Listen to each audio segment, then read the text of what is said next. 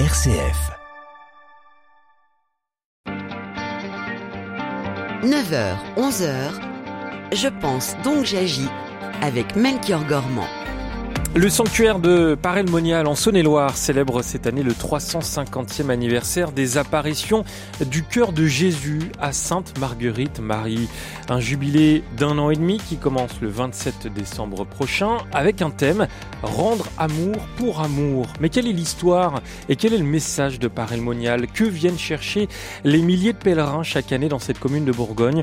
On va regarder ça de plus près avec nos invités. Et dans la seconde partie de l'émission, on verra justement comment se déroule les pèlerinages à Parelmonial et notamment les célèbres sessions d'été animées par la communauté de l'Emmanuel. Ce sera à 10h. Soyez les bienvenus en direct avec vos témoignages. Que savez-vous du sanctuaire de Parelmonial Qu'est-ce qui vous attire dans ce lieu?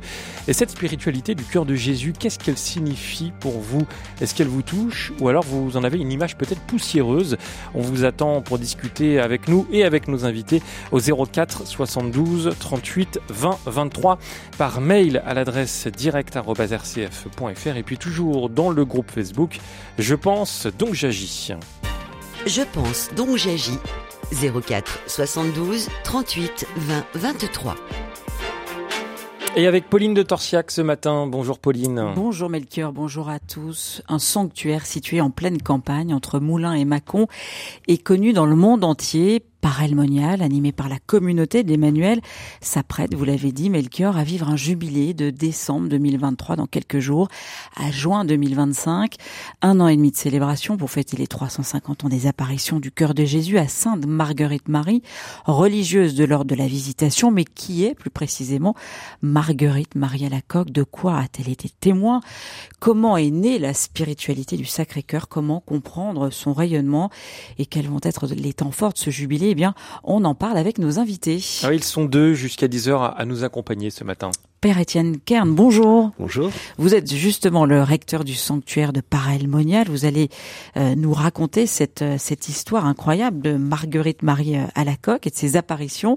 Et puis Père Xavier Jean, bonjour. Bonjour. Vous êtes jésuite à Parelmonial. Euh, il y a une communauté jésuite. Il y a quatre jésuites à Parelmonial, c'est ça? Actuellement, nous sommes Actuellement. quatre. Mm. Et on va le découvrir dans un instant. Les jésuites qui ne sont pas pour rien dans ce rayonnement euh, euh, aujourd'hui justement du, du, du, message du Sacré-Cœur de Jésus. Mais on va commencer par revenir sur cette cette histoire replongée dans la Bourgogne du, XVIIe siècle avec euh, cette jeune fille Marguerite Marie qui est originaire de, de Vérovre et euh, dès son enfance on sent qu'elle souhaite se, consacrer à une vie pieuse. La vocation est déjà un petit peu euh, née très jeune chez cette jeune fille. Euh, oui, elle, donc Marguerite Marie est dans une famille de, de sept enfants, chez Claude et Philiberte à la Coque, et à l'âge de cinq ans, au château de Corcheval, le château de Saint-Marène, euh, au cours de la messe, entre les deux élévations, elle se sent appelée à dire euh, au Seigneur, Ô mon Dieu, je vous consacre ma pureté et vous fais vœu de perpétuelle chasteté.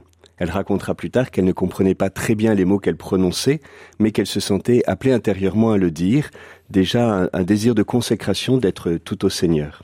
Donc ça, c'est euh, euh, dès sa plus tendre enfance, 5 ans, vous l'avez dit. Euh, comment se, se, passe son enfance? Son enfance, c'est pas si simple.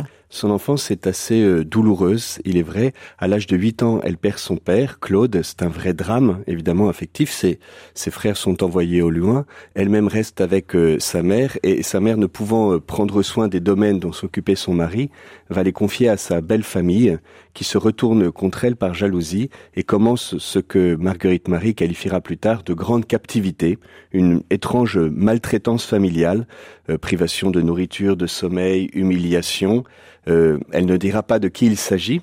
On sait par ailleurs par recoupement qu'il s'agit de sa grand-mère, de sa tante et de sa grande-tante.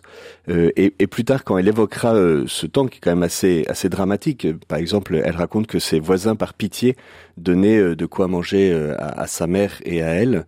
elle n'avait pas le droit d'aller euh, à, à l'église comme elle le voulait. Donc on vénère encore un, lieu, un rocher où elle pouvait apercevoir de loin l'église du village, mais elle n'avait pas le droit de, de s'y rendre. Et elle parlera des, des bienfaitrices de son âme, ce qui manifeste combien ben, elle a pu prier sur son histoire et découvrir que derrière cette main maltraitante de, de, sa famille, eh bien c'est Dieu qui l'a guidée et qui l'a préparée aussi parce qu'elle raconte comment est-ce que cette situation, situation a été l'occasion d'une rencontre et d'une intimité plus profonde avec Dieu. Ça dure combien de temps cette période de maltraitance? Ben toute l'enfance et l'adolescence de Marguerite Marie. Toute l'enfance et, et, l'adolescence de, de, Marguerite Marie. Et euh, malgré tout, vous l'avez dit, euh, voilà, ce désir de Dieu reste reste présent derrière euh, cette souffrance. Oui, il y a un vrai désir de Dieu qui s'exprime notamment dans son désir de l'Eucharistie. Elle, se prépare à la communion. À l'époque, on, on communiait rarement. Et euh, les jours qui précèdent et qui suivent la, la première communion sont l'occasion d'une intimité très profonde avec le Seigneur. Et arrive le moment de l'adolescence, et là, elle va vivre un, un, un effroyable combat parce qu'elle est tiraillée en même temps par l'amour du Seigneur qui est qu'elle a pour lui et que le Seigneur a pour elle.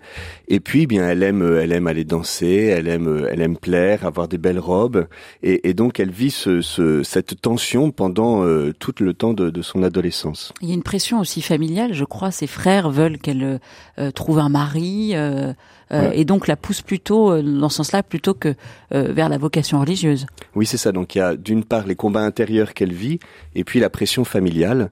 Alors pour les combats intérieurs, c'est un jour en rentrant du bal où elle a une vision de Jésus qui est euh, tout ensanglanté, comme après la, la flagellation, racontera-t-elle, et elle comprend que c'était euh, ses vanités qui l'avaient mise en cet état parce que lui l'aimait et que elle ne l'aimait pas en retour et n'était pas fidèle à sa promesse d'être tout à lui. Elle a 17 ans et là elle, choisit profondément Jésus comme le, le, roi de sa vie et elle veut le suivre et c'est là où elle doit effectivement affronter les pressions familiales à commencer par sa mère qui exerce une espèce de chantage affectif faisant dire à tout le monde, euh, disant à tout le monde que si euh, Marguerite rentre au monastère, elle sera la cause de sa mort.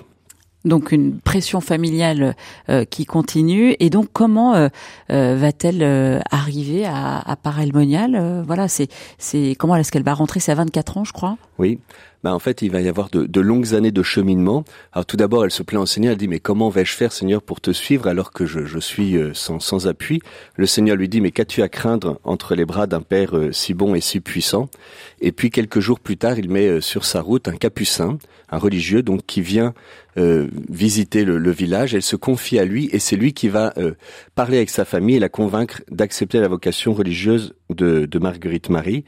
Euh, toutefois, il faut encore affronter un certain nombre d'oppositions de, parce que sa famille est d'accord pour une vocation religieuse chez les Ursulines de Mâcon. Voilà, alors qu'elle, elle ne veut pas aller dans un monastère où elle connaît déjà des personnes, mais un lieu où elle ne connaît personne afin d'y être tout, tout pour Dieu. Et un jour, raconte-t-elle, elle entend parler de, de Parelmonial, elle dira, dès que j'entendis nommer, dès qu'on me nomma Paré, mon cœur se dilata de joie elle, elle, visite la Visitation, qui a été fondée euh, quelques années auparavant euh, à Paris, et raconte-t-elle, euh, dans le parloir, elle entend cette voix qui lui dit « C'est ici que je te veux ». Donc c'est à Parelmonial, euh, chez les Sœurs de la Visitation, et ces Sœurs de la Visitation ne sont pas arrivées par hasard à Parelmonial. Père Xavier Jean, les, les jésuites étaient là euh, avant. Expliquez-nous, racontez-nous un peu l'histoire de la présence jésuite à Paray-le-Monial et de quelle manière c'est... Les jésuites sont présents depuis une soixantaine d'années sur Paray-le-Monial, petite communauté, ils sont juste aussi quatre, entre 4 et, 6 maximum. Et ils étaient venus à la demande de la paroisse pour prêcher le carême de 1619. Et à la suite de ce carême, les, les villageois demandent aux, aux, jésuites envoyés de la communauté de Rouen de l'époque de rester, euh, de, de continuer leur présence sur place, ce qu'ils font.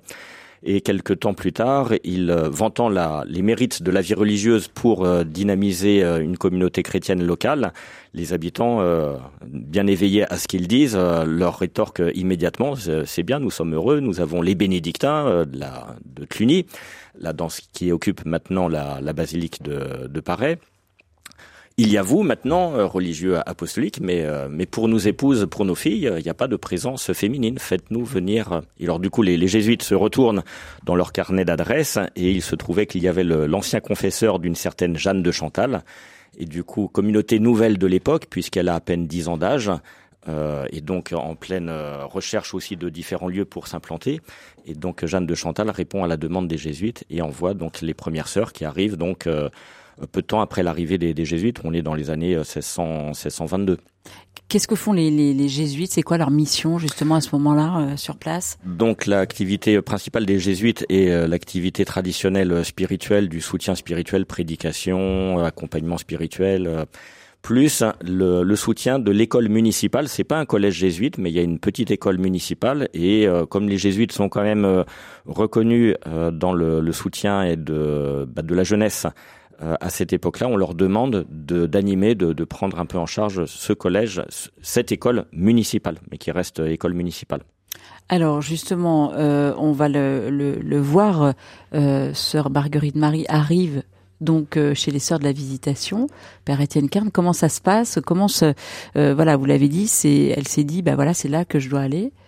comment comprendre un petit peu ce choix peut-être avant d'aller plus loin? Alors, elle avait déjà vécu une expérience spirituelle avec euh, Saint François de Sales, qui était mort 50 ans avant, mais un jour, en voyant son portrait, elle a fait l'expérience de la bonté de Saint François de Sales, elle l'a reçu comme un, père. Donc c'est ce qui explique aussi son attachement à la visitation. Et elle rentre à l'âge de 24 ans, en 1671, et autant son cheminement avant l'entrée au monastère a été long, autant euh, ce sera rapide après. Elle fait sa profession religieuse l'année suivante, en 1672. Et ce qui l'a attiré à la visitation, je pense que c'était notamment la place de l'Eucharistie, puisque les sœurs de la visitation communiaient un peu plus que les, chrétiens et les religieux de, de l'époque euh, habituellement, notamment sous l'impulsion de Saint, Saint François de Sales et Jeanne de Chantal. Il est presque 9h15 sur RCF et ce matin, vous l'entendez, on parle des apparitions du cœur de Jésus à Sainte Marguerite Marie à, à Paray-le-Monial. Hein. C'est le 350e anniversaire de ces apparitions avec un, jubilé qui va commencer le, 27 décembre prochain et qui va durer un an et demi. On en discute avec nos invités et bien sûr avec vos témoignages. Que savez-vous de cette euh, spiritualité du, du cœur de Jésus? Qu'est-ce qu'elle signifie pour vous? Euh, Est-ce que ça vous touche ou alors vous en avez peut-être une image un peu dépassée on vous attend par téléphone au 04 72 38 20 23 ou par mail à l'adresse direct.rcf.fr. Je pense, donc j'agis. Avec Melchior Gormand et Pauline de Torsiac, une émission de RCF en codiffusion avec Radio Notre-Dame. Et nos deux invités dans cette première partie, Père Étienne Kern, recteur du sanctuaire de Paray-le-Monial, et Père Xavier Jahan, jésuite euh, à Paray-le-Monial. Donc le 20 juin 1671, Père Étienne Kern, dites-moi si je me trompe, Marguerite entre au couvent de la Visitation de Paray-le-Monial. Euh, voilà, comment ça se passe cette, euh, Elle semble apaisée elle semble apaisée et comme je l'ai dit, elle va, elle va cheminer assez rapidement. Elle est quand même plus âgée que ses, les autres novices. Elle a 24 ans, ce qui euh, c'est âgé pour. Euh, c'est une vocation tardive, même très tardive. Donc c'est ça qui est intéressant, c'est qu'elle a un premier appel à l'âge de 5 ans. Elle va cheminer quand même très longuement et rentrer euh, à 24 ans. Voilà, à partir de là, elle rentre quand même très facilement dans la vie religieuse, préparée par une intimité mystique qu'elle a déjà avant son entrée à la visitation et qu'elle va déployer euh, tout au long de sa vie religieuse. Et donc, elle va euh, commencer à vivre des expériences mystiques, euh, justement dans le dans le couvent.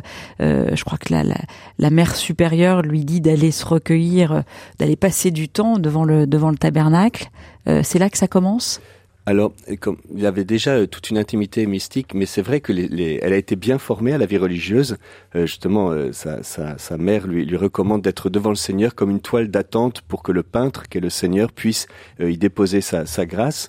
Donc, il y a quelque, d'être comme une, elle racontera, j'étais comme une, une bougie devant le Seigneur. Donc, une intimité intériorisée véritablement avec le Seigneur, pas tant par la récitation de, de prières vocales que par une intimité simple en présence de Dieu et elle va vivre euh, une elle raconte au moins une trentaine de locutions et d'apparitions au monastère de, de, la Visitation, mais les trois apparitions principales que l'on considère principales ont eu lieu à la chapelle des apparitions euh, entre en 1900 1600 73, 74 et 75. Alors justement, pourquoi Alors on va on va expliquer ce que sont que ces, ces apparitions plus plus précisément, mais euh, pourquoi il y a une hiérarchie dans ces apparitions et celles-là sont les plus euh, euh, parce que le, le, message y est plus explicite et que ça résume finalement tout ce qu'elle aura vécu euh, par ailleurs.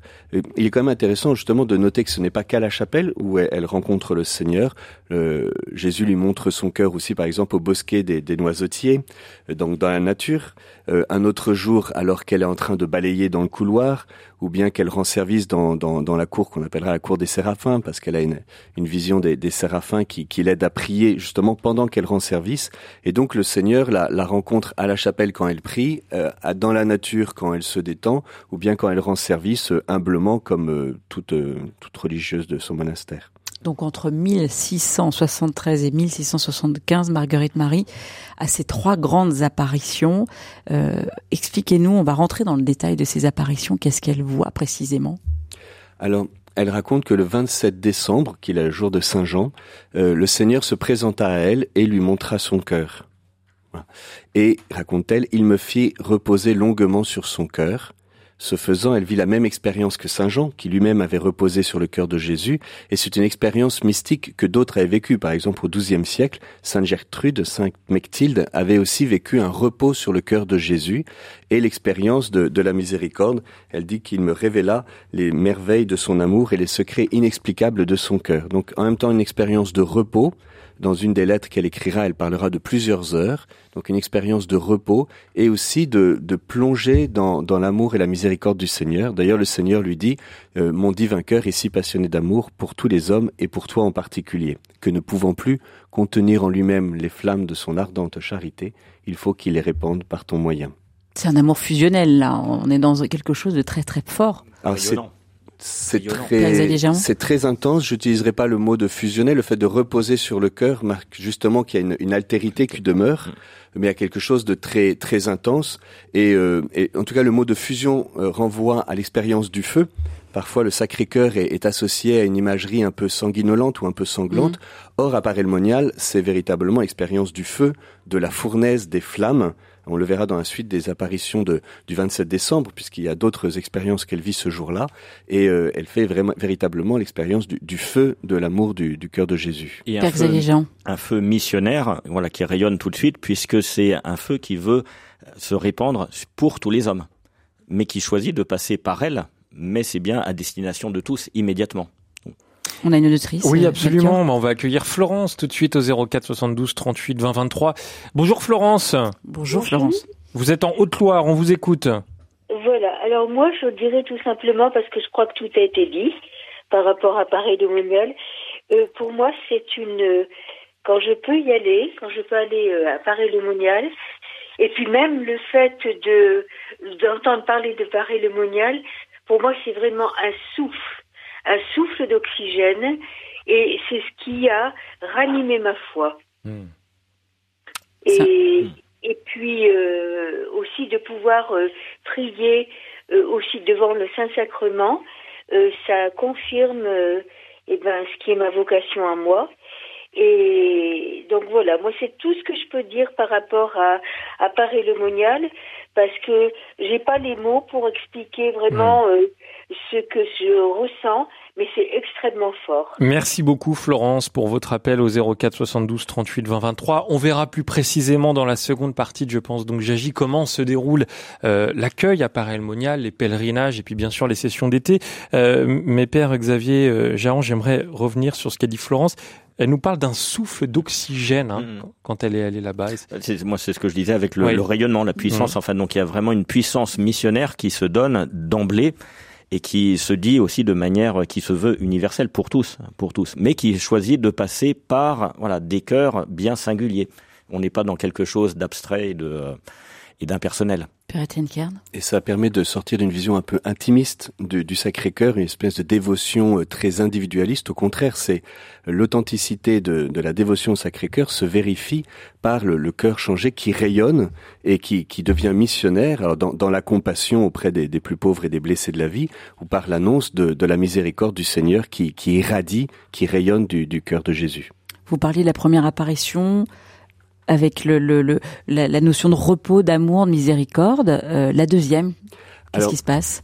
Parce qu'on revient sur ces trois grandes apparitions qui finalement vont permettre, voilà, de, de, de, faire rayonner ce, ce, ce message du Sacré-Cœur de Jésus. Avant d'arriver à la deuxième, ça me semble important d'évoquer deux autres expériences qu'elle vit ce jour-là. La première, c'est qu'elle a la vision du cœur de Jésus sur un trône de flammes avec la demande du Seigneur de pouvoir porter sur elle euh, l'image du Sacré-Cœur, c'est l'origine de la, de la consécration au Sacré-Cœur, et aussi de l'exposer dans les maisons. C'est l'origine de l'intronisation du, du Sacré-Cœur dans, dans, les maisons, donc c'est quelque chose de très important. Et le Seigneur qui lui dit, euh, si tu savais combien je suis altéré de me faire aimer des hommes, j'ai soif, je brûle du désir d'être aimé.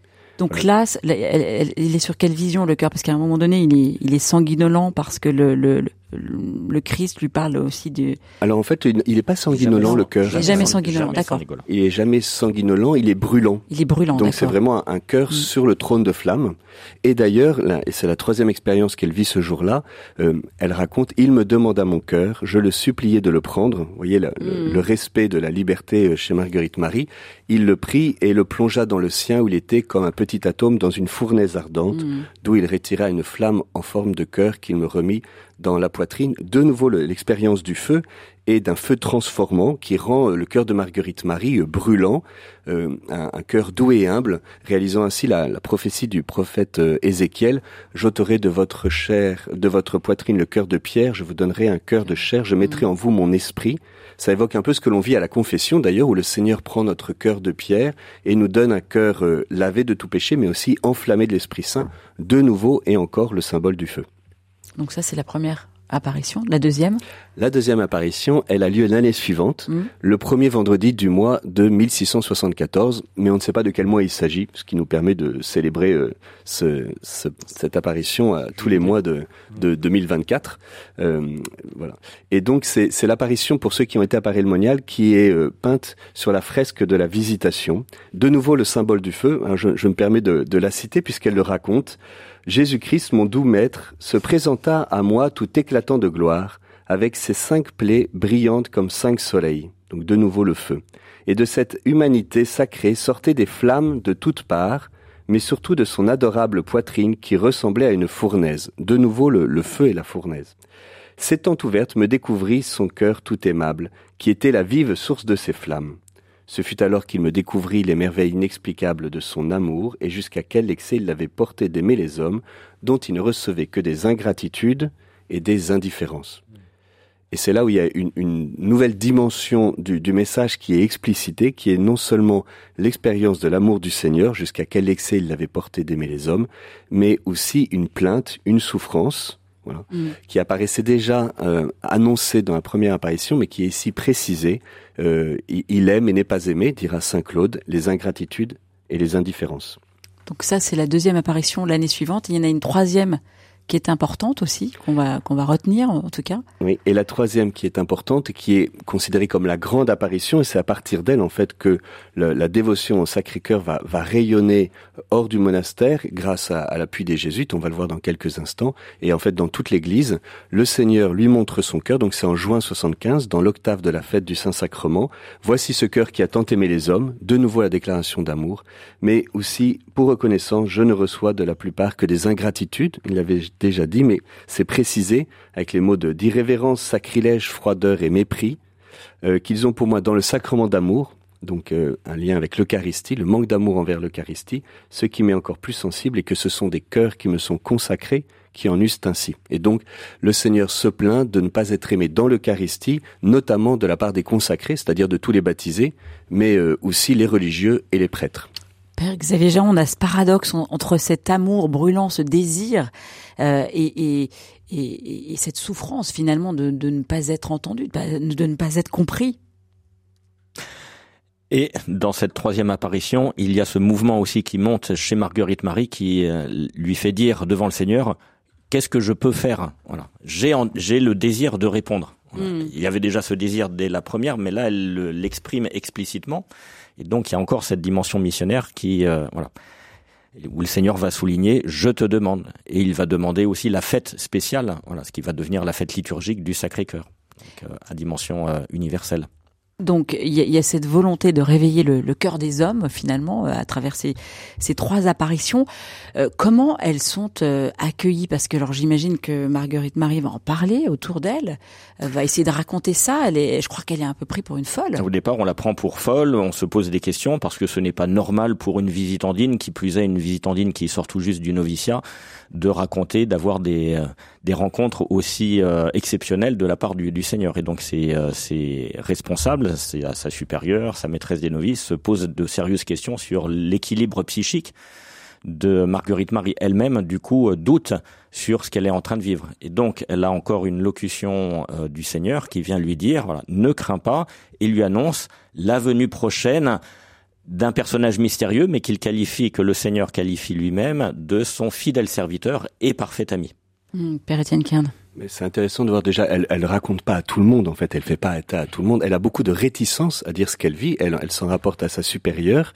Et puis elle-même, comme le père Xavier l'a dit, a, des doutes. Elle ne sait pas si ça vient de son imagination, si c'est une illusion du démon, ou si ça vient véritablement de Dieu. Elle a, elle a besoin de pouvoir euh, dire ce qu'elle vit et le soumettre à un, discernement euh, pour pour authentifier les esprits, qui l'esprit qui, qui l'inspire. Et c'est là que son confesseur, un jésuite, va avoir un rôle déterminant. Il se trouvera donc en fin février 1675, donc entre la deuxième et troisième grande apparition. Un jeune jésuite qui vient tout juste de terminer sa formation arrive à Paray-le-Monial il vient de terminer son troisième an et il est envoyé depuis Lyon, voilà, sur cette petite ville de Paris-le-Monial. Et on va continuer d'en parler dans un instant avec euh, vous deux, Père Étienne Kern et Père Xavier Jarran. Et vous appelle au 04 72 38 20 23 pour nous parler de cette spiritualité du cœur de Jésus. Je vous lirai un message d'Elisabeth également qui est un peu chiffonné par tout ça. À tout de suite.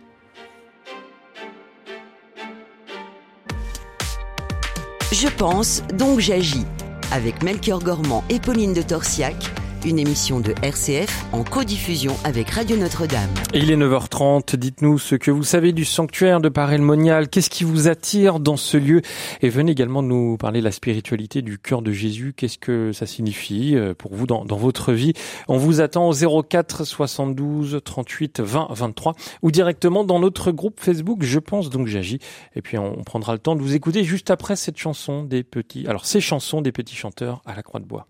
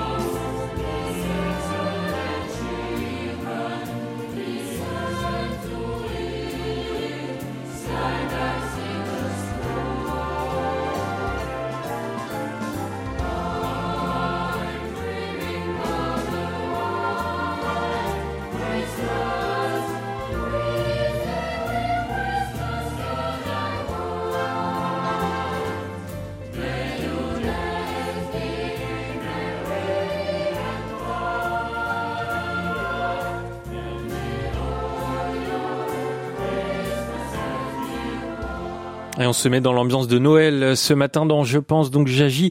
Et puis on parle du 350e anniversaire des apparitions du cœur de Jésus à Sainte Marguerite Marie au sanctuaire de, de Parelmonial. On en discute avec nos deux invités ce matin, Père Étienne Kern. Je rappelle que vous êtes recteur du sanctuaire de Parelmonial et puis Père Xavier Jahan, jésuite au sanctuaire. Je vous propose de lire un message d'Elisabeth qui nous dit Marguerite Marie a sûrement beaucoup de mérite, mais ce qui me chiffonne, c'est que Jésus n'est jamais content de ses efforts qu'il juge insuffisant. Il lui demande toujours plus et elle culpabilise de ne pas faire assez, alors que pour nos mentalités, elle se mortifie déjà énormément. C'est vraiment Jésus qui lui demande ça ou c'est elle qui pense devoir le faire, se demande Elisabeth. Je me tourne vers vous, Xavier Jean. C'est elle qui pense euh, le faire. Il y a un petit épisode très symptomatique euh, qu'elle rapporte ou que ses correspondantes, ses contemporaines rapportent un moment, elle reçoit l'invitation, de la demande de Jésus, effectivement, de prier pour des âmes du purgatoire. Et donc, euh, elle va offrir son temps de prière et elle se dit elle-même, des âmes en purgatoire, elles sont en détresse et tout ça, et donc bah, elles ont besoin de prière. Et donc le Seigneur me demande euh, une heure de, prière, mais moi je peux lui, euh, je peux en donner davantage. Et donc immédiatement, elle, elle renforce et elle double, on pourrait dire la, la mise.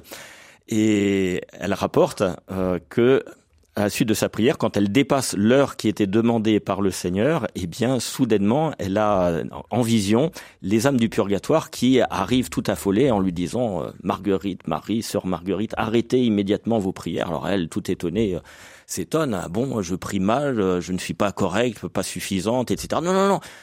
Tout ce que vous avez fait et qui correspondait à la demande du Seigneur, ça nous a fait un bien considérable. Tout ce que vous avez rajouté par vous-même, c'est devenu insupportable. Et c'est justement l'intérêt du cheminement de Marguerite Marie, c'est que c'est une fille de son époque, comme Saint Claude d'ailleurs, mais qu'elle va, euh, conduite par le Seigneur, sortir de des visions un peu euh, doloristes de l'époque, où on, on, on, voulait manifester au Seigneur qu'on l'aimait beaucoup, en s'offrant beaucoup pour lui et en s'infligeant à soi-même un certain nombre de pénitences euh, peu ragoûtantes qu'elle raconte. Et, et, elle montre comment justement son, intimité avec le Seigneur va peu à peu la, la dégager de, de cela pour entrer dans un, un en fait l'offrande, le vrai sacrifice qui est euh, le, sacrifice de son cœur, l'offrande d'elle-même à, la volonté du, du Seigneur. Ce que, ce que Jean-Paul II soulignera à l'occasion de la canonisation de Claude la Colombière, en rappelant que la véritable réparation, c'est précisément la démarche d'offrande. Voilà.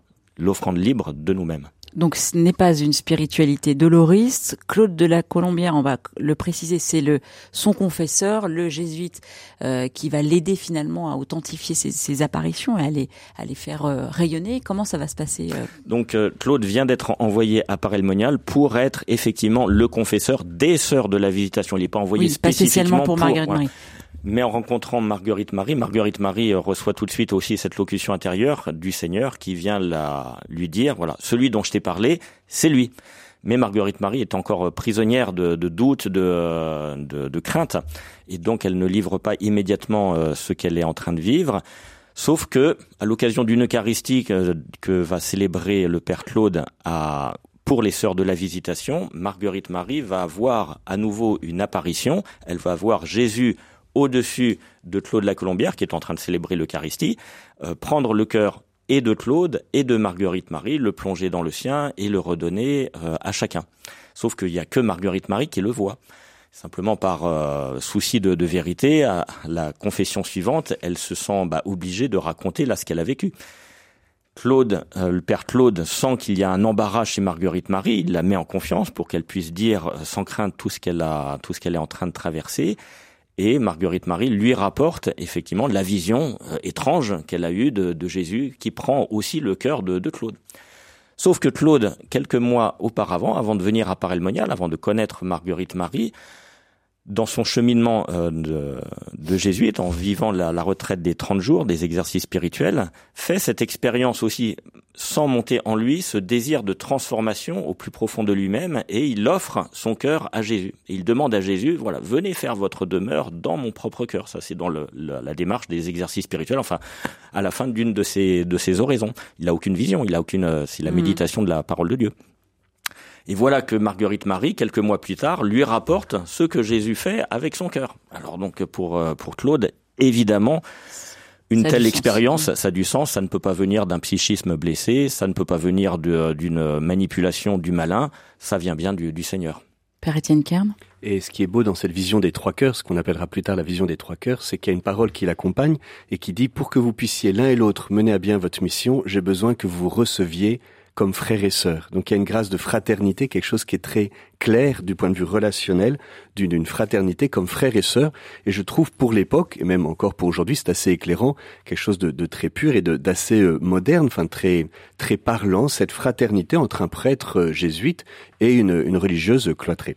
Et à partir de là, du mm. coup, Claude va encourager Marguerite Marie à prendre au sérieux, enfin, et à accueillir pleinement tout ce qu'elle reçoit du Seigneur. Il lui demande d'écrire, je crois, d'ailleurs, tout ce qu'elle, tout ce qu'elle. Euh, Il lui demande de, d'écrire effectivement pour lui ses euh, donc ses récits d'apparition qu'il reprendra dans une retraite qu'il fera pour lui-même euh, à Londres quelques années plus tard. Alors à partir de ces, ces, ces apparitions, de ces visions, de ces récits, voilà, comment on en résume le message de la spiritualité du Sacré-Cœur? C'est qu'est-ce qu'il faut retenir si on devait résumer le, le, le la spiritualité du Sacré-Cœur, elle, elle, est composée de quoi? Il y a comme un, un trois temps, c'est quelque chose un peu de, de musical.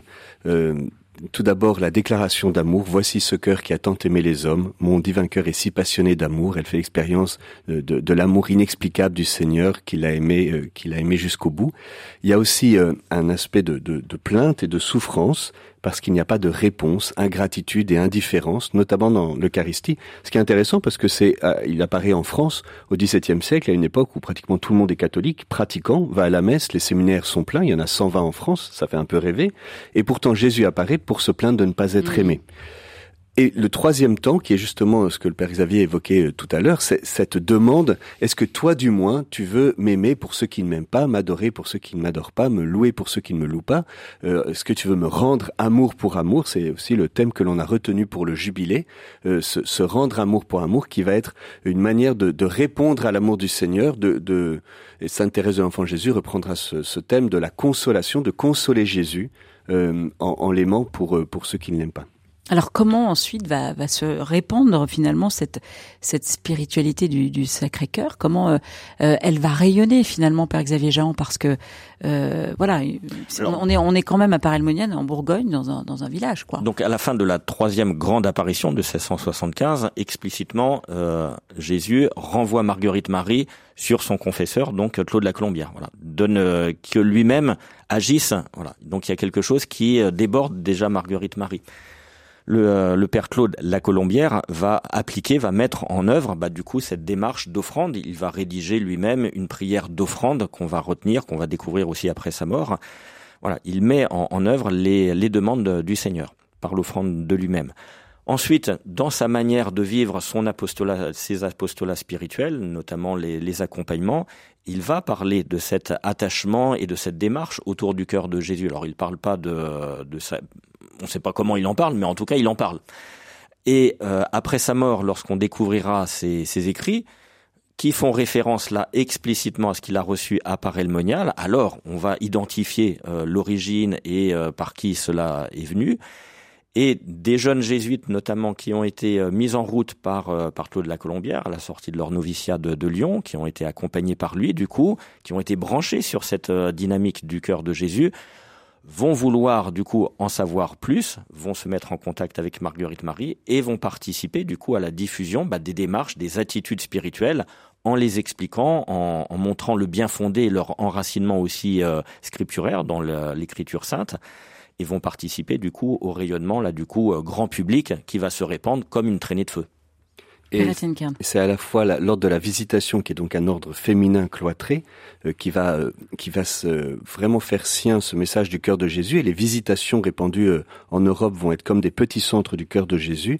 Et puis l'ordre apostolique dans le monde des jésuites, qui également vont porter cette mission d'annoncer le l'amour du cœur de Jésus. C'est la conjugaison entre les deux qui va qui va aider au déploiement. Et Paray Monial à cette époque n'est pas encore du tout un lieu de pèlerinage. Ça c'est beaucoup plus tardif que les gens viennent à Paris. Alors il y a une ultime vision qui est aussi assez intéressante pour ce rayonnement missionnaire. C'est six ans après la mort de, de, Claude. On a donc déjà découvert depuis quatre ans donc les, euh, la réalité de ces apparitions, mais ça reste encore euh, récent.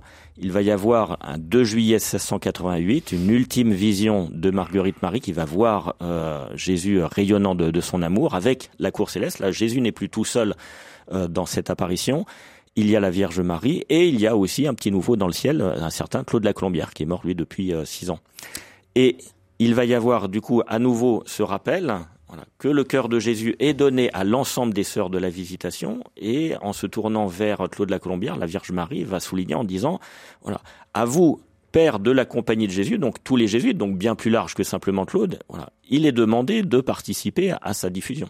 Alors, comment comprendre, je, pose la question à, tous les deux finalement, euh, finalement la popularité de cette dévotion euh, au, cœur de Jésus, euh, Père Étienne Kern?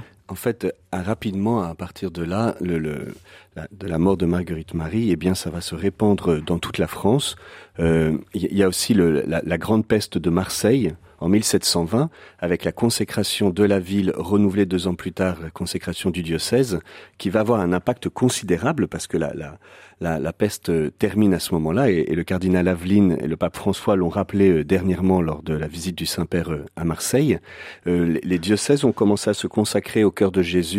Des pays comme la Pologne, peu à peu, cette, et cette demande de l'institution d'une fête du Sacré-Cœur, c'est véritablement ça qui va être le, le fer de lance de, de, pour que cette dévotion se répande dans l'Église. Je vous lis un message de Marie-Cécile euh, qui nous dit que grâce au passage dans le sanctuaire et, et, dans la petite église de la Visitation, elle a enfin pu comprendre et surtout accepter la souffrance du Christ à la croix et, je cite de mon côté, ne plus avoir peur de la souffrance, comprenant qu'un chrétien ne pouvait supporter la souffrance que par l'amour donné par Jésus, qui ne nous promet pas de ne pas souffrir, mais de rester dans l'assurance que je suis toujours accompagné par son amour. Je ne sais pas si vous avez bien compris, c'est complexe. Cette énergie ne me quitte plus en confirmant ce que j'avais vécu comme expérience spirituelle quelques années auparavant. J'ai compris aussi que cet amour, je le retrouverai principalement dans l'Eucharistie. Père Étienne Kern. Ça me touche ce, témoignage, ça, ça, rentre en écho avec ce que Pierre Goursat, le fondateur de l'Emmanuel, raconte. Euh, il disait qu'il avait une frousse de, de, la croix quand il était jeune. Il allait à l'église Saint-Philippe-du-Roule à, à, Paris. Il y avait toujours la croix d'un côté et le Sacré-Cœur de l'autre. Et lui, il filait au Sacré-Cœur parce qu'il avait très peur de, de la croix. Et, euh, et, et il est rentré dans le mystère de la croix justement par le cœur. Et, son, confesseur lui a dit non mais t'inquiète pas, tant que tu auras peur de la croix, elle ne te sera pas demandée. Mais euh, une fois que tu, tu rentreras dans le mystère du cœur de Jésus, alors tu pourras y entrer peu à peu. Voilà, donc c'est beau de justement cette souffrance dans la vie chrétienne, mais mais entrer par le cœur. Mmh. Moi, ça, ça confirme aussi les, les expériences de conversion que dont je suis témoin dans les, les retraites précisément sur le cœur de, de, Jésus, où il y a toujours cette, ce renversement et cette remise en, ordre des choses, où c'est l'amour qui est premier. Il y a une statue qui est assez intéressante, euh, contemporaine, qui est mise dans, dans le sanctuaire du, du Sacré-Cœur, qui est très intéressante et qui vient toucher rapidement aussi les, les cœurs qui viennent euh, s'approcher de lui c'est au départ, on, pense que c'est une descente de croix. On voit un personnage euh, s'accrocher au, corps de Jésus qui est pourtant encore sur en croix, les bras bien ouverts. Mais plus on s'approche de lui, plus on découvre que le, ce personnage mystérieux n'est euh, n'est pas en train de décrocher Jésus de la croix, mais de s'attacher euh, plus profondément à son cœur. Oh, hmm. Allez-y, allez-y, je vous laisse Quand les, les personnes voilà, se mettent au contact de cette d'une telle représentation, immédiatement, elles comprennent, enfin très rapidement, intérieurement, c'est un, c'est ma place. Voilà, c'est pas une place réservée uniquement à Saint-Jean ou euh, quelques privilégiés. C'est la place de tous. C'est ma place.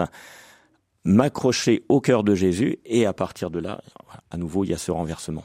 Dans ce cœur brûlant, dans ce cœur blessé, comment euh, euh, finalement comprendre que cette spiritualité qui naît au XVIIe siècle parle autant à notre monde aujourd'hui? Parce que notre monde est particulièrement blessé, la création est blessée profondément. Il y a des ingratitudes, euh, on pourrait dire puissance 10, puissance 100 qui sont euh, qui sont vécues, et euh, l'actualité du cœur de Jésus a une actualité particulièrement est d'une actualité particulièrement pour aujourd'hui. Père Étienne Kern. Un petit témoignage d'une confidence que j'ai reçue. Une mère de famille est venue il y a quelques mois me dire, écoutez mon père, moi il y a deux ans j'ai perdu mon fils. Et euh, pratiquement à l'anniversaire de la mort de mon fils, il y a un an, mon petit-fils est mort. Et vous savez, aujourd'hui, mon père, aujourd'hui, moi, je, je, je n'en peux plus et parfois j'ai l'impression d'être folle de douleur. Euh, je suis, mais qui suis-je pour le dire, mais comme, euh, comme le Fils de l'homme qui n'a pas d'endroit où reposer la tête. Mais en venant ici à Paris-le-Monial, j'ai compris quelque chose. C'est qu'il y avait un endroit où je pouvais me reposer. C'était sur le cœur de Jésus. Et, et c'est un lieu de consolation. C'est un cœur qui console aussi. C'est un cœur qui est blessé et mm. qui sait ce que ça veut dire que d'être trahi, que d'être rejeté, que d'être humilié, que d'être abandonné, que d'être victime d'injustice. Et, et, tous les cœurs blessés peuvent trouver dans le cœur blessé de Jésus euh, un lieu où se reposer, où être consolé et être guéri par la puissance de l'Esprit Saint qui vient du cœur de Jésus. Et c'est euh, un peu le, le, le, charisme finalement aussi de la communauté de l'Emmanuel qui arrive sur ce lieu et qui va euh développer euh, cette spiritualité? C'est vrai qu'il y a quelque chose d'un peu, euh, j'allais dire, étrange. Euh, cette rencontre entre une jeune communauté euh, nouvelle de, de, renouveau charismatique et puis cette tradition ancienne du cœur de Jésus.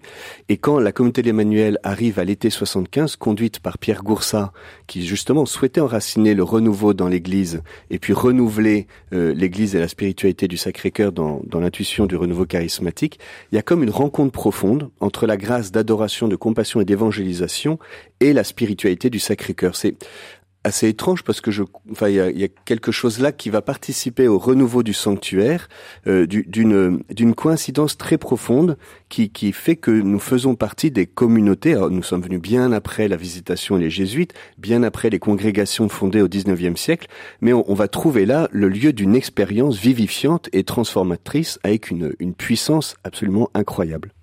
Alors, comment cohabitent justement ces, ces différentes communautés à paray Parce que euh, finalement, vous avez chacun vos, charismes et, et, vos particularités. En même temps, on a l'impression que ça s'articule de manière assez fluide.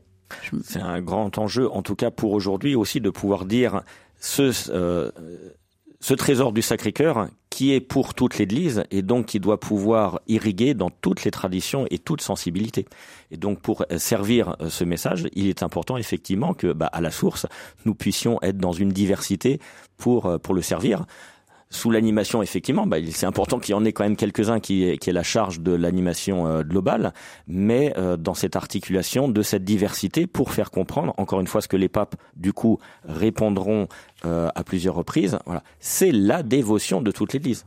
Il n'y en a pas 36 000 dévotions de toute l'Église. Il y en a une, c'est celle du cœur de Jésus. Un message universel et des voilà, des, des euh, qui, qui, est relayé par des différentes communautés, c'est important Oui, bah c'est ce que vit l'Église. Tout d'abord, Claude la, Claude la Colombière et Marguerite Marie se reçoivent comme frères et sœurs, et nous, à leur école, eh bien, nous nous recevons comme frères et sœurs entre le curé de la paroisse. La paroisse n'est pas confiée à la communauté l'Emmanuel, c'est un prêtre diocésain, le père Lagrange, la communauté l'Emmanuel, le sanctuaire, la visitation, les jésuites, les autres communautés, les dominicaines, les clarisses, présentes à, à Paray-le-Monial, et nous vivons quelque chose de ce que dit le pape François sur la communion, qui n'est pas une sphère où tous les les points sont à égale distance du centre, mais un polyèdre, c'est-à-dire une figure géométrique qui intègre aussi une certaine différenciation. Et en fait, c'est réjouissant. L'Esprit Saint est à la fois celui qui crée la diversité et l'unité, et nous faisons l'expérience bah, que nous sommes différents. Moi, je suis pas jésuite et je suis pas près du diocèse d'Autun, mais j'ai besoin du, du, Père Lagrange, de, de, de Xavier, des autres jésuites, des sœurs de la visitation, pour vivre ma mission, chacun étant à sa place. Et je crois qu'aujourd'hui, de, c'est vraiment un travail de plusieurs années, il y a, y a, une grâce de fraternité qui aide, peut-être certainement pour porter euh, les 350 ans. Et justement, ce jubilé, ces 350 ans vont démarrer, ce jubilé va démarrer euh, dans quelques jours. Euh, vous allez le, le, le vivre tous ensemble. Euh, voilà, quels vont être les temps forts de, de ce jubilé euh, dans quelques jours, Père Étienne Kern? Bah, Tout d'abord, l'ouverture du, du jubilé par le nonce apostolique le 27 décembre avec la messe de 11 heures à, euh, à la basilique de, de Paris et tout le monde est, est, invité à y venir ou bien à le regarder à la télévision. Ce sera retransmis euh, sur KTO en direct. Et, et à cette occasion-là vont venir euh, les jésuites, euh, vont venir les sœurs de la Visitation, la communauté de l'Emmanuel, mais le recteur de Montmartre aussi sera présent, les Espagnols très attachés au cœur de Jésus, notamment avec les apparitions à un jésuite au XVIIIe siècle à Valladolid. Euh, il y a également les, des traditionalistes qui vont être là, qui, qui manifestent vraiment l'universalité du, du, message du, du, cœur de Jésus, représenté par toutes ces, ces réalités euh, ecclésiales autour euh, du Seigneur, dans la grâce de l'Église, avec le nonce apostolique qui, qui présidera cette célébration. Et puis ensuite, il y a, y a, un programme euh, finalement qui est, qui est, la vie du sanctuaire enrichi de cette opportunité, euh, notamment avec des rencontres mensuelles autour du premier vendredi du mois. On va revenir sur euh, euh les temps forts de ce, ce jubilé, puis son, son objectif finalement. Mais euh, ça commence le 27 décembre. 27 hein, décembre, 27 décembre dans 10 jours. Bonjour Christine. Christiane. Christiane. Bonjour, Christiane. Christiane, christianisme, j'y tiens. Allez, on vous écoute. Oui, je suis. Bon, euh, je voulais dire qu'en 1975, je me retrouve, trouvais à la à l'ouverture là de de ces pèlerinages du renouveau charismatique avec Pierre Goursat. Euh, il y avait le père de Moléon aussi. Et puis bon, ben nous étions, étions vraiment, nous étions dans une jubilation, une exaltation. Et donc j'étais très très marquée par euh, cette origine-là parce que maintenant je suis arrière-grand-mère, j'ai 15 petits enfants et je suis une grande famille. Eh ben écoutez, je récite tous les jours la prière de la consécration euh, Père éternel, toi qui étais consacré au Père par amour pour nous, nous voulons, dans le souffle de ton Esprit Saint, nous consacrer à toi par amour. Nous te consacrons nos vies, nos familles, tout ce que nous sommes, les enfants que le Père nous a donnés. Et là, on peut tous les nommer, les petits-enfants, les arrières. Nous consacrons nos maisons, notre travail, nos gestes les plus simples, afin que l'amour de Dieu nous garde en toi jamais et que ces fleuves d'eau vive de ton cœur ouvert jaillissent en nous jusqu'à la vie éternelle. Mmh. Cette découverte de la vie éternelle, et cette euh, prière au cœur de Jésus habite mes, mon quotidien. Voilà. Merci Christiane, merci beaucoup pour votre euh, témoignage avec des souvenirs qui remontent à 1975. Peut-être une époque, euh, Père Étienne Kern, où, où, il n'y avait pas encore de pèlerinage d'ailleurs.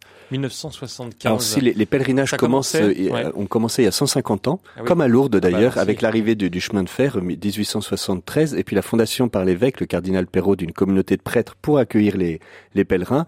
Mais force est bien de reconnaître que le grand succès de la fin du 19e, avec des, dizaines, voire des centaines de milliers de personnes à la fête du Sacré-Cœur, c'était quand même très très essoufflé. Il restait quelques prêtres qui portaient un petit peu le, sanctuaire, mais globalement c'était bien endormi. Et, c'est vrai que l'arrivée de cette communauté nouvelle euh, d'Emmanuel et puis la venue de Jean-Paul II aussi en 1986 va participer au, réveil. Les, braises étaient quand même encore fortes pour que le souffle de l'esprit vienne les rallumer. Il y a beaucoup de pèlerinages euh, aujourd'hui à, à Paray-le-Monial. Christiane parlait de la prière de la consécration. Il y a beaucoup de euh, voilà d'attitudes ou de euh, de prières justement pour euh, vénérer le Sacré-Cœur de Jésus. Voilà, il y a une conjugaison de, qui peut se déployer dans d'une multiple de multiples manières avec de multiples expressions et donc c'est important que chacun puisse trouver la sienne qui correspond à sa sensibilité, à sa manière d'être mais dans cette démarche toujours centrée sur l'amour et une réponse en offrande par l'offrande de, soi-même. Ce qui revient aussi à, à, ce qui euh, se rapproche de la démarche de Thérèse de Lisieux qui était marquée, qui a été portée aussi par le Sacré-Cœur, qui dit dans sa prière d'offrande, voilà, Seigneur, quand je me présenterai devant toi, je n'aurai rien d'autre à t'offrir que mes mains vides. Mais à partir de ces mains vides, c'est là où on pourrait dire que le plus important commence, c'est l'offrande de soi-même. C'est l'offrande de soi-même, Père Étienne Kern. Alors, il y a un certain nombre de demandes qui sont faites par le Seigneur à Paray-le-Monial. Parfois, le, le, le, message du Sacré-Cœur a un peu souffert de la manière dont il s'est répandu. On a parlé des imageries, euh, pas toujours très heureuses, mais aussi cette mise en forme du message de Paray avec les douze promesses euh, a un peu gauchi le message comme s'il y avait des promesses et des demandes et si tu fais ce que je te demande, t'auras ce que je te promets. Et on, on, on, perd complètement le souffle vital qui est celui d'un d'un cœur bouleversé d'amour par l'amour du Seigneur qui fait que je je rends amour pour amour mais dans un dans un désintéressement une gratuité. Euh, et donc ces douze promesses, c'est vraiment une mise en forme au 19e siècle de, du message de Paré et ça en gauchit quand même un petit peu la, la teneur. Il y a quand même des, des demandes du Seigneur le premier vendredi du mois, d'honorer le premier vendredi du mois, et puis euh, l'heure sainte, c'est-à-dire d'accompagner le Seigneur dans son agonie au jardin des Oliviers en priant une heure du jeudi au vendredi entre minuit, entre 23h et minuit. Nous à Paray-le-Monial, on fait plutôt entre 21h et 22h. C'est d'ailleurs retransmis en direct sur les sites du sanctuaire et les personnes au loin euh, s'y unissent. Hein. Il y a pratiquement un millier de personnes toutes les semaines qui, qui s'unissent à ce que nous vivons à Paray pour accompagner le Seigneur dans son agonie. Par amour et intercéder pour les pécheurs, de nouveau la, la, compassion et la miséricorde pour ceux qui souffrent et ceux qui s'éloignent de Dieu. Pour en comprendre l'actualité, il suffit de, de penser lorsqu'on accompagne euh, quelqu'un de gravement malade ou de, de, mourant précisément, eh bien on lui offre sans se poser de questions une heure, facilement une heure de présence, voilà. alors même que c'est euh, c'est totalement désintéressé, c'est pas pour nous-mêmes, c'est pour lui et nous savons que cet amour lui fait du bien. Vous parliez de cette mère qui avait perdu son fils, petit-fils, vous parlez de ces personnes malades. C'est avant tout un lieu de consolation, euh, paraît, si on devait résumer. Bah, j'étais très touché en allant à Rome le, le, mois dernier. Le pape a rencontré les recteurs de sanctuaires et il leur a demandé que les sanctuaires soient des lieux de consolation. Eh bien, aujourd'hui, notre monde a besoin d'être consolé, a besoin d'expérimenter le style de Dieu qui est de tendresse, de proximité, de compassion. Et, et moi, j'invite tous les auditeurs qui sont blessés par la vie, par des abus, par des violences, par des humiliations et des échecs, à venir au cœur de Jésus, à venir reposer sur son cœur et à expérimenter que le Seigneur essuie les larmes de tous les visages. C'est l'un des objectifs du, du jubilé de, de ces 350 ans, Père Xavier Jean Voilà, c'est un lieu grave qui nous fait, euh, qui ne nous fait pas fuir la réalité grave des blessures, donc qui euh, sont profondément dans le cœur de, de Dieu et qui se voient aussi sur la réalité de notre création. Mais c'est un lieu aussi qui fait expérimenter cette joie, cette douce joie qui vient de Dieu et qui permet de tout traverser. Merci beaucoup Père Xavier Jean, vous êtes jésuite et euh, avec trois autres euh, prêtres, eh bien vous vivez à Paray-le-Monial où vous, euh, déployez ce, message de la spiritualité du cœur de Jésus. Merci également euh, à vous Père Étienne Kern. Vous êtes le, faites partie de la communauté de l'Emmanuel. Je sais pas si on l'a dit d'ailleurs à un moment donné, mais enfin on l'a compris, je pense. Ah oui. Et, et vous, redire, vous, êtes le, voilà, vous êtes le, le, recteur justement du sanctuaire de Paray Monial. Merci d'être venu nous décrypter ce, cette spiritualité euh, justement du Sacré-Cœur de Jésus. Merci beaucoup. Merci, et, bientôt. Et on continue. Oui, merci Pauline. Étienne Kern, vous restez Oui. Pour la seconde partie, on va plutôt s'intéresser au, au, pèlerinage, à, à, à ces, cet accueil également qui est proposé à Paray-le-Monial et même les retraites. Bref, il y a de quoi dire. On va continuer jusqu'à 11h avec vos appels au 04 72 38 20 23 ou par mail à l'adresse direct@rcf.fr. À tout de suite.